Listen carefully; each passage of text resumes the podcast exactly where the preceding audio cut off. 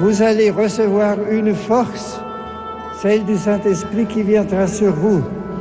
Alors vous serez mes témoins. Le 11 octobre 1962 s'ouvrait solennellement dans la basilique Saint-Pierre de Rome le second concile du Vatican. Le frère Pavel, dominicain, commente pour nous les documents conciliaires. Bonjour, bienvenue dans notre émission Vatican II au fil des textes. Moi, le frère Pavel Sissoyev, dominicain de Bordeaux, je suis heureux de vous retrouver une semaine après l'autre pour méditer très paisiblement et très tranquillement les grands textes et les grands thèmes de l'enseignement du dernier concile du Concile Vatican II. Depuis le début de cette année, nous parlons avec vous du mystère de l'Église, nous avons découvert que ce mystère tel qu'il est présenté dans l'Human Gentium ne se limite pas à l'extérieur, à l'apparence, à ce qui relève de l'institution, mais touche des liens profonds de charité qui unissent chaque homme au cœur de Dieu qui nous aime. Car, comme affirme le Concile, à faire partie du peuple de Dieu, tous les hommes sont appelés, chacun d'entre nous a pour vocation d'entrer en communion profonde, intime, avec notre Père céleste par Jésus-Christ dans Jésus-Christ, grâce à l'action de l'Esprit Saint qui forme en nous cette communion, cette ressemblance avec le Christ et qui nous introduit dans l'intimité du Père. Et nous sommes arrivés avec vous au paragraphe 14, 15, 16 de Le Gentium qui traite des différentes manières d'appartenir à ce peuple de Dieu. Car si à faire partie du peuple de Dieu tous les hommes sont appelés, apparemment, d'un côté visiblement, il y en a ceux qui n'ont jamais entendu parler du Christ,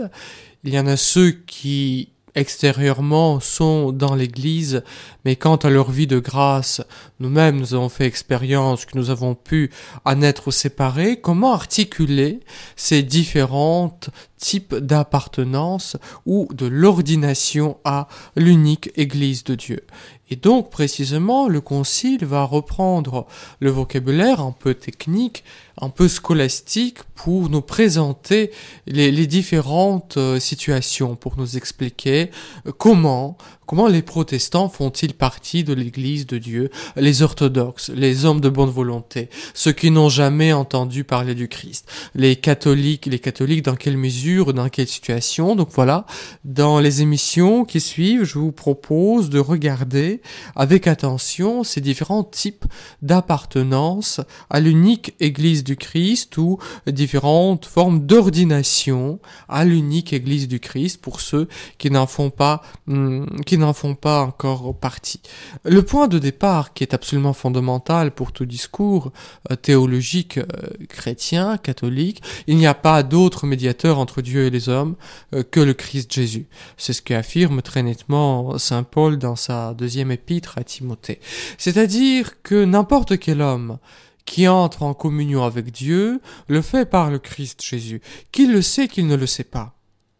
Un acte de charité que je pose me vient du Christ remonte à Dieu par le Christ, même si je n'ai jamais entendu parler du Christ. De ce point de vue-là, l'unique médiateur absolument nécessaire et indispensable dans l'ordre du salut que Dieu a voulu instituer pour notre rédemption, c'est le Verbe fait chair, Jésus de Nazareth, le Christ, le Messie, le Sauveur de tout le genre humain. Toutes les autres médiations ne seront que des prolongements de cette unique médiation du Christ ou seront totalement subordonnées à cette unique médiation hum, du Christ. Du tout tout comme Église, qui n'est rien d'autre que le Christ répandu et, communiqué, pour reprendre l'expression de, de Bossuet. Donc voyez-vous, si l'Église, c'est le Christ communiqué à tous les hommes, nous comprenons bien qu'en dehors de l'Église, il n'y a point de salut. Qu'est-ce à dire? Cela veut dire que chaque sauvé, chacun dans le cœur de qui agit la grâce, chaque homme habité par l'Esprit Saint fait du coup partie de ce peuple de Dieu, il va vers le Père par le Christ Jésus. Le mystère de l'Église est plus grand que ce que nous pouvons en saisir, ce que nous pouvons en constater. De sorte nous savons où est l'Église. L'Église est là où il y a une vraie révélation, où il y a la parole de Dieu, l'écriture, la tradition, où il y a les sacrements, où il y a le vrai gouvernement ecclésial, où il y a la succession apostolique, où il y a l'unité de charité, où il y a l'enseignement d'une vraie doctrine, où il y a les moyens de grâce que Dieu nous donne sans cesse. Voilà, nous savons où est l'Église, par contre, il nous est difficile de dire où elle n'est pas. Elle n'est sûrement pas dans, dans le péché et dans les actes euh, du péché, mais nous ne pouvons pas montrer de doigt telle ou telle personne, dire voilà, dans le cœur de cet homme-là, L'Esprit Saint n'agit pas. Dans le cœur de cette femme-là, le Christ n'est pas présent. Nous savons où est l'Église. Nous ne savons pas euh, où elle n'est pas. Et cette Église n'est pas uniquement la communion invisible insaisissable des personnes dans l'Esprit Saint. L'Église n'est pas uniquement une réalité invisible et désincarnée. Si Dieu s'est fait homme, si Dieu est entré dans notre monde aussi à notre niveau, avec la chair semblable à la nôtre, avec la vie qui est en tout comme la nôtre à l'exception du péché, Dieu s'est fait visible non pas pour fonder une Église abstraite et invisible. L'Église est constituée comme un moyen, signe et moyen du salut. Vous connaissez bien cette phrase, on l'a répétée à maintes reprises depuis le début de nos émissions. Vatican II y revient très souvent, signe et moyen du salut. Donc l'Église sera aussi cet ensemble des moyens que Dieu a donnés pour, euh, nous sauver. C'est précisément dans ce sens-là que le Vatican II euh, va déployer dans le paragraphe 14 euh, ce que signifie d'appartenir à l'Église fondée de Dieu par Jésus-Christ. Euh, je vous lis cette citation sur laquelle nous allons méditer ensemble, sont incorporés, dit le Concile, sont incorporés pleinement à la société qu'est l'Église, ceux qui ayant l'esprit du Christ, acceptent intégralement son organisation, et tous les moyens du salut institués en elle, et qui, en outre, grâce aux liens constitués par la profession de foi, les sacrements, le gouvernement ecclésiastique et la communion sont unis dans l'ensemble visible de l'Église avec le Christ, qui la dirige par le souverain pontife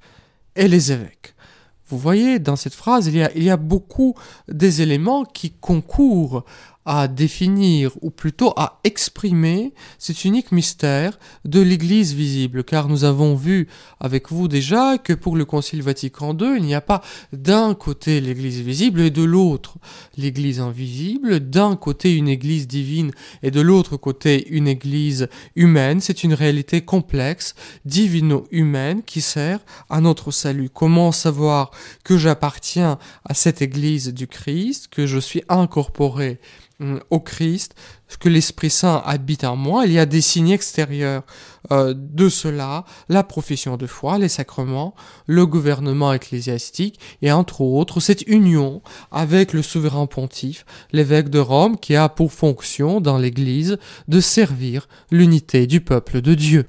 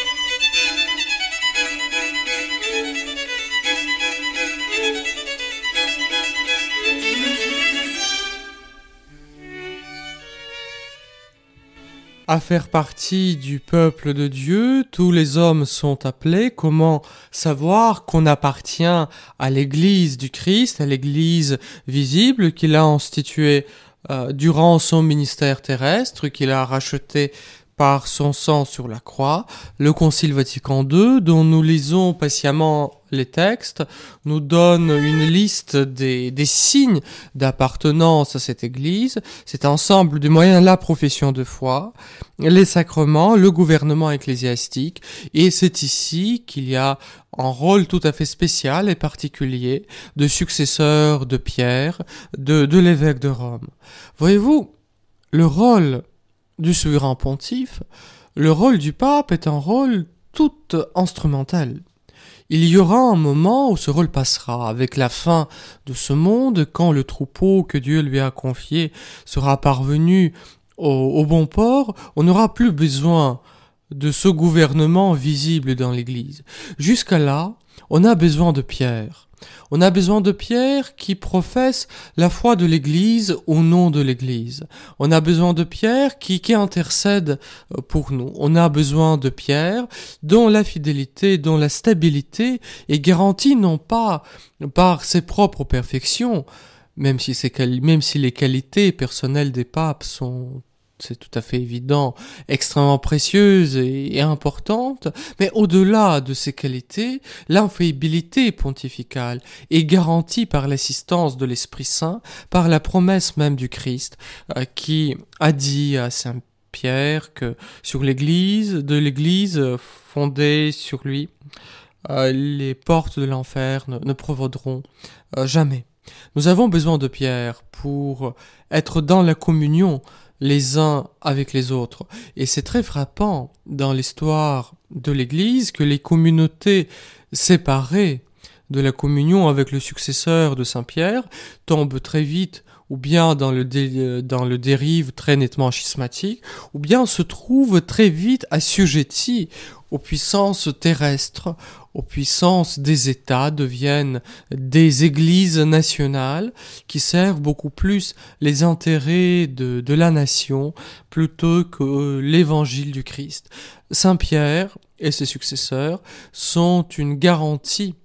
une garantie de cette liberté de l'Église. L'obéissance à Saint Pierre n'est pas uniquement une limite qu'on s'imposerait volontairement par une sorte de masochisme spirituel, mais une garantie d'une grande liberté de l'Église face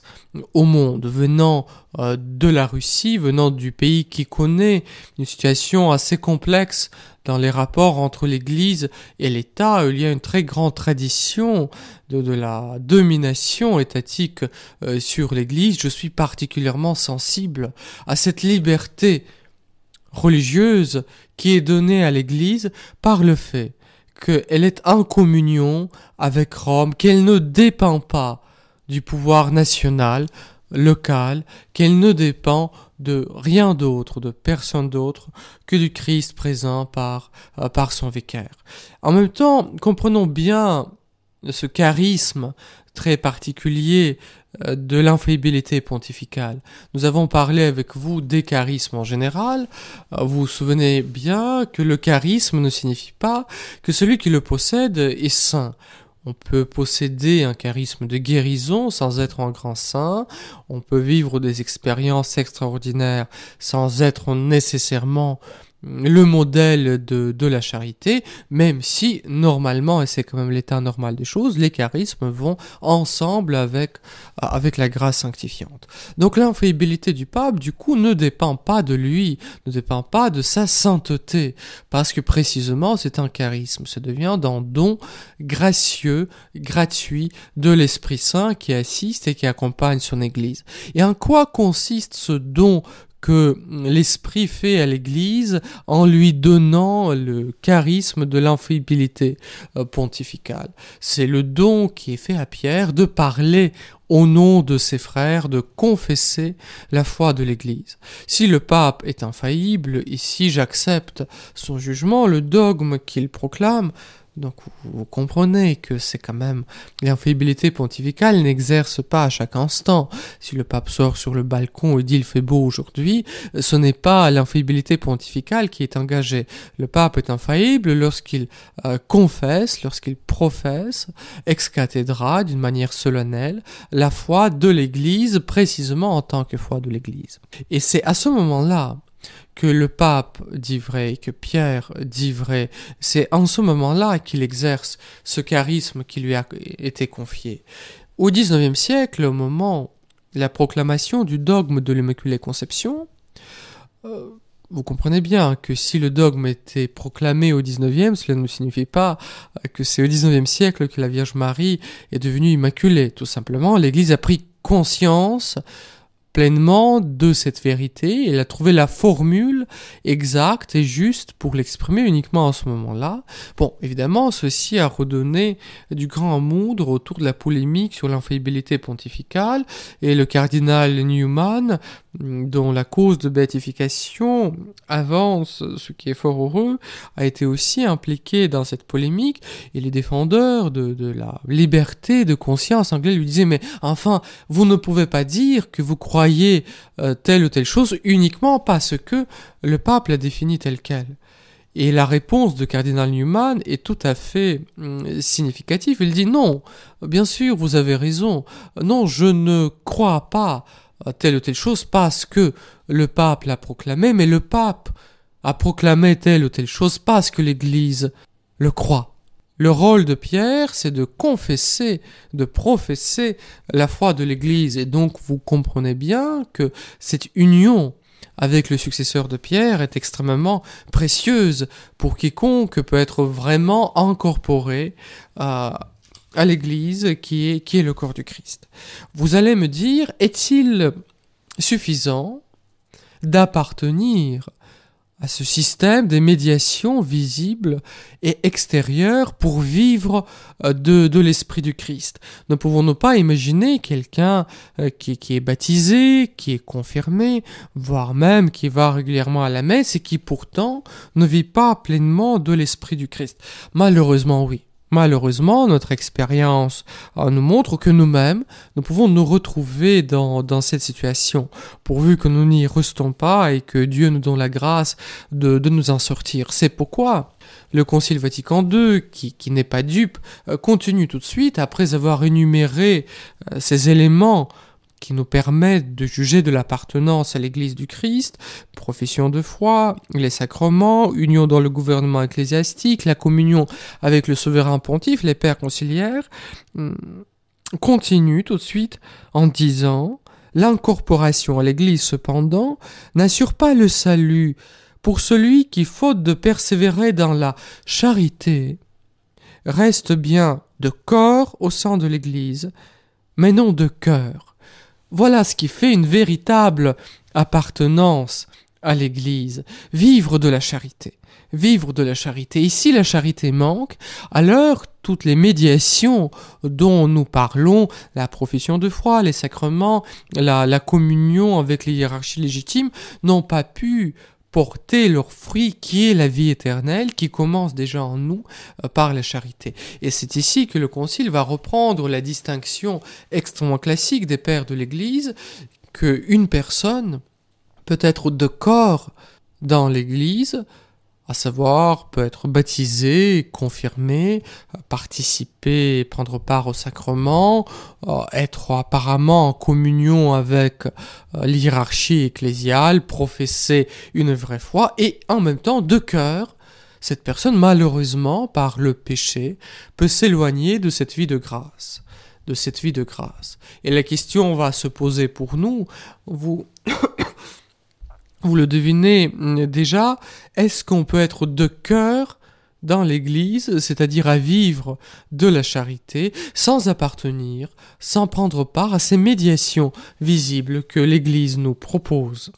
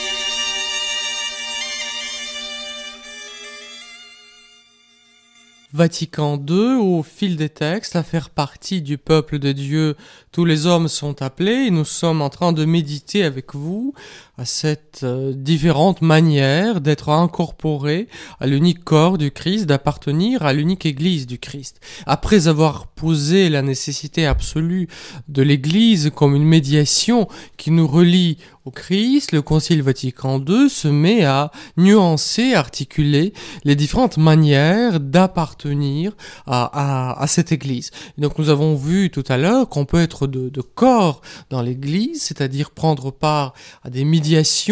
visibles, sans en même temps être de cœur dans l'Église, sans avoir de, charité.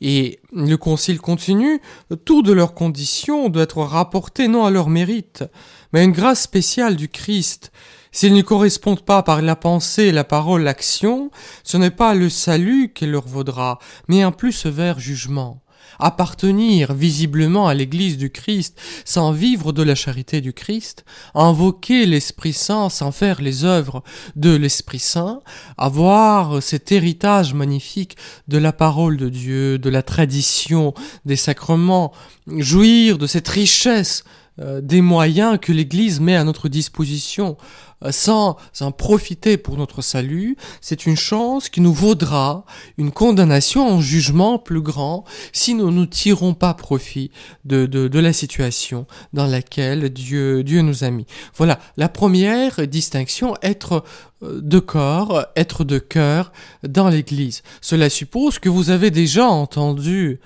la prédication apostolique, que vous avez une position nette par rapport au sacrement, vous les acceptez, euh, vous les acceptez pas, et en les acceptant, vous vivez ou non de la charité. Et tout de suite, le concile va évoquer un cas extrêmement classique, le cas des, des catéchumènes, qui ne sont pas encore incorporés à l'église par les sacrements, mais pourtant l'expérience nous a montré que parmi les catéchumènes, parmi ceux qui se préparent à être baptisés, il y a des martyrs, c'est-à-dire qui ont posé l'acte par excellence de, de la charité pour Dieu, ils ont donné leur vie par amour pour Dieu, par amour de la vraie foi, par l'amour de la communion ecclésiale. Et donc les pères de l'Église vont dire ces personnes-là, ne sont pas encore baptisés dans l'eau, ils sont baptisés dans le sang de leur confession. Et même s'ils n'ont pas reçu la réalité euh, visible extérieure du sacrement, par leur désir, ils en goûtent déjà. Comme dit le Concile, quant aux catéchumènes qui, sous l'action de l'Esprit Saint, demandent, par un acte explicite de leur volonté, à être incorporés à l'Église, par le fait même de ce vœu, ils lui sont unis, et l'Église maternelle les enveloppe déjà comme siens dans son amour en prenant soin d'eux. Voilà, pensons à toutes euh, ces personnes qui ne peuvent pas rejoindre l'Église parce que dans leur pays, l'Église est persécutée, elle est interdite, elle est difficile d'accès, qui désirent d'appartenir au Christ, qui posent un acte euh, explicite, volontaire, en disant voilà, je veux, je veux vivre de la grâce du Christ, L'Église les considère déjà pleinement comme ses membres, même s'il manque encore le sceau sacramentel, même s'il manque encore toute la plénitude des, médiations qui sera établie par la prédication explicite directe. Voilà, les cas des fidèles catholiques que le Concile évoque, ceux qui appartiennent à l'Église pleinement en vivant des sacrements, de la confession de la foi, du gouvernement ecclésiastique, de la communion, de l'unité avec le souverain pontife, garant de, l'unité et de la vérité dans l'Église, car il est cet instrument que l'Esprit Saint s'est choisi et qu'il a donné le charisme de l'infaillibilité, ceux qui appartiennent à l'Église de corps sans appartenir de cœur, les catéchumènes qui par leurs vœux font déjà partie euh, de l'Église. Et les restes, évidemment, vous sentez à parler tout d'abord des chrétiens qui ne sont pas des chrétiens catholiques et qui pourtant vivent très réellement de la grâce du Christ et aussi parler de tous ceux qui sont unis au Christ, non pas par la profession de foi, car ils n'ont jamais entendu la prédication apostolique, mais par un désir peut-être encore obscur, implicite, de vivre de, de la charité. Nous parlerons de ces cas de figure dans les émissions euh, qui viennent